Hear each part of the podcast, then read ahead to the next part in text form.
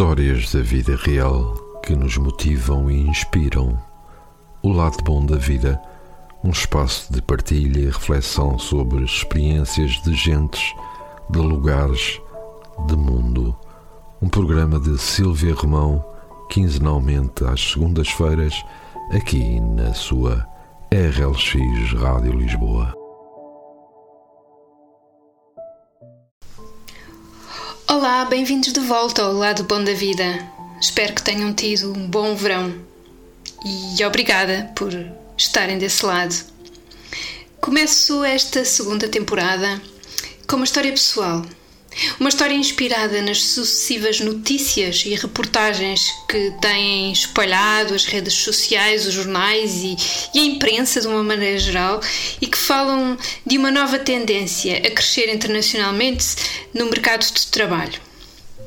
O movimento Quiet Quitting, ou em português, demissão silenciosa. É uma expressão nova para algo que há muito é um tema que tem merecido a minha atenção esta nossa relação, tantas vezes doentia, enquanto empregados, enquanto trabalhadores, com o mercado de trabalho, com os nossos empregadores. Cá vai a minha experiência sobre o assunto. Como muitos sabem, eu viajo sozinha. Há muitos anos que é assim e nunca me limitei nem nos meus destinos, nem nas minhas aventuras por causa desta, desta opção. Quem conhece esta minha necessidade de nomadismo solitário pergunta-me muitas vezes mas tu não tens medo? A minha resposta é sempre: sim. Sou muito pouco corajosa. Eu tenho realmente medo de quase tudo. Mas o meu maior medo é o de perder alguma dimensão da experiência da vida só porque tive medo. Tudo começou há cerca de 16 anos, quando dei por mim paralisada, de medo, e tomei consciência de que a minha vida estava formatada Estava definida à partida a ser como era e como iria ser. Vivida na pressa dos dias, na ansiedade de um emprego que me roubava a liberdade na maior parte das horas, a paz na maior parte das noites e a paixão pelo que fazia. Começou a faltar-me o ar ao pensar que, para descansar, eu teria de correr para férias que se encaixavam entre períodos de raramente mais do que duas semanas seguidas. Fiquei em pânico quando, de repente, constatei que a maioria de nós vive desta forma, desapaixonadamente. E aparentemente, ou achava eu que havia, aparentemente, poucas hipóteses de escapar a isto. O medo foi tão grande, o terror foi tão avassalador que pensei que ia morrer ali.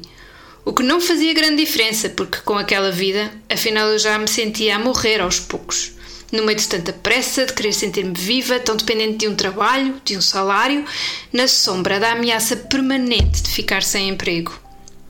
Este medo de encarnar uma existência autómata, apressada e pré-definida, fez-me agir, empurrou-me para a frente. Completamente às cegas, iniciei uma nova fase. Motivada pelo medo, claro. O medo de nunca descobrir o que e como ser mais livre, mais eu, mais feliz. Foi em excesso de velocidade que mergulhei nesta busca. Fiz muitas coisas, experimentei outras tantas, sempre com a rapidez a que estava habituada. Era a única velocidade que eu conhecia. Queria mudar, queria sentir-me melhor, queria ter uma vida com sentido, queria equilíbrio. Mas esta pressa, que parecia crónica e incurável, continuava lá, não me largava eu ia mudando aos poucos e ao mesmo tempo mantinha-me igual. Dava por mim a correr, mesmo quando não tinha horários para cumprir. Sentia-me ansiosa, mesmo quando tudo estava calmo, e crescia em mim uma sensação de, de inutilidade. Demorei uns quatro anos a entender que enquanto não abrandasse, pouco mudaria. Foi novamente o medo que me indicou a paragem o medo de lidar com uma doença mental chamada ansiedade generalizada e os consequentes ataques de pânico. Lidei e melhorei. Mas esta dinâmica é um desafio que fica para sempre. Ciclicamente, a ansiedade volta a lembrar-me que o autocuidado é fundamental e que o caminho do crescimento pessoal é o que é preciso para a manutenção da minha saúde. E isto só existe quando tenho as diferentes esferas da vida equilibradas, sem que nenhuma invada demasiado o espaço das outras. Conhece-te a ti próprio, já aconselhava Sócrates. Há mais de um ano, voltei a mergulhar no ritmo acelerado da vida que não me pertence, vendida a terceiros em pacotes de longas horas diárias. Na altura, foi a solução que encontrei para o desafio que enfrentava. Voltei a trabalhar para uma empresa com horários extensos, uma carga de trabalho elevada, um pedido de dedicação superior às minhas forças físicas e emocionais. Tudo isto em troca de um ordenado fixo? A única e exclusiva motivação que trouxe comigo para esta nova entrega.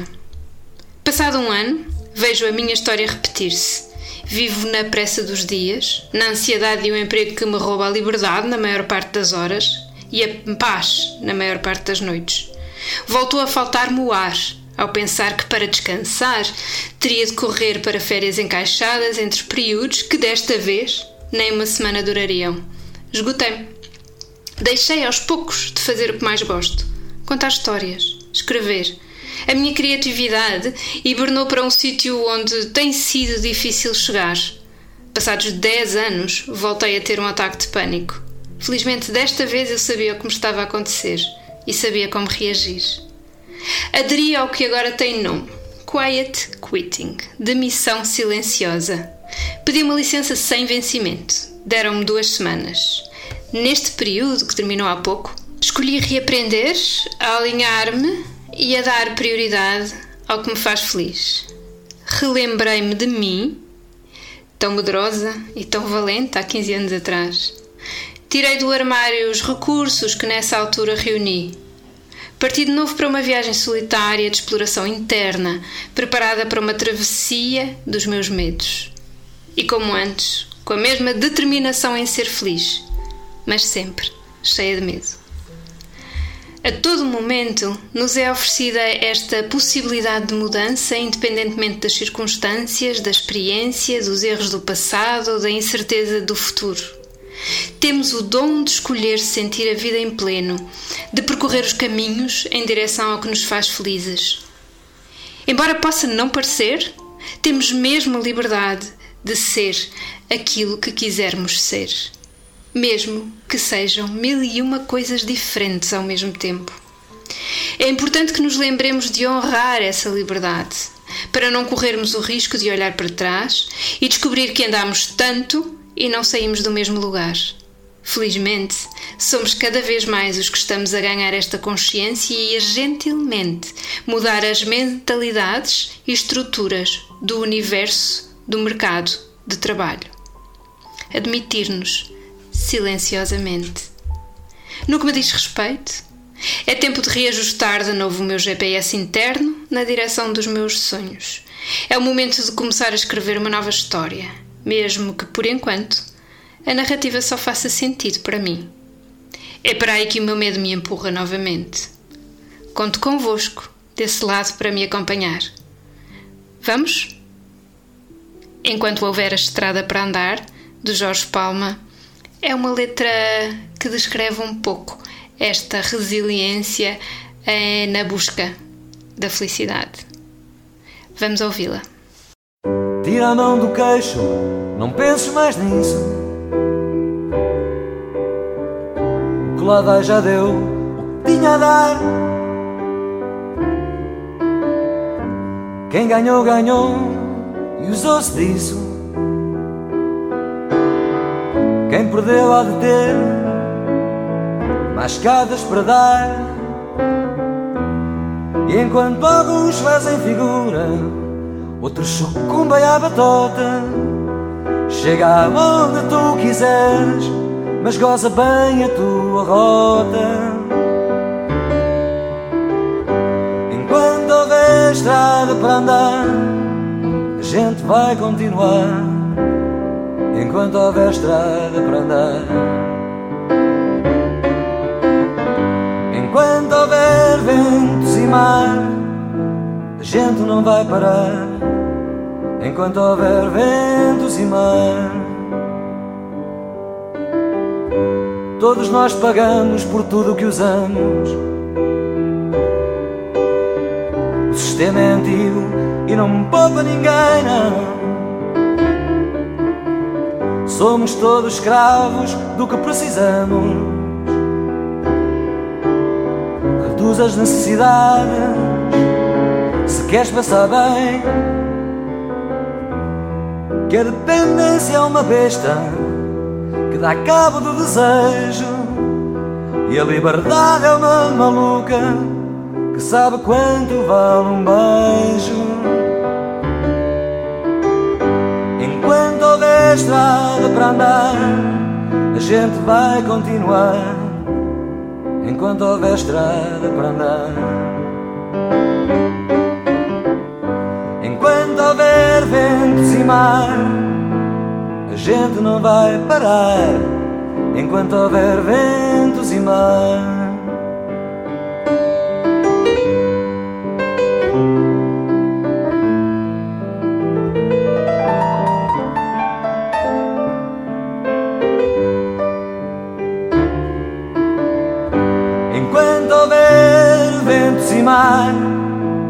Gente não vai parar.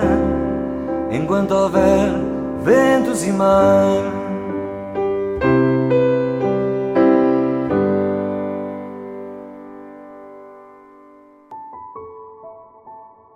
Histórias da vida real que nos motivam e inspiram. O lado bom da vida, um espaço de partilha e reflexão sobre experiências de gentes, de lugares, de mundo. Um programa de Silvia Romão, quinzenalmente às segundas-feiras, aqui na sua RLX Rádio Lisboa.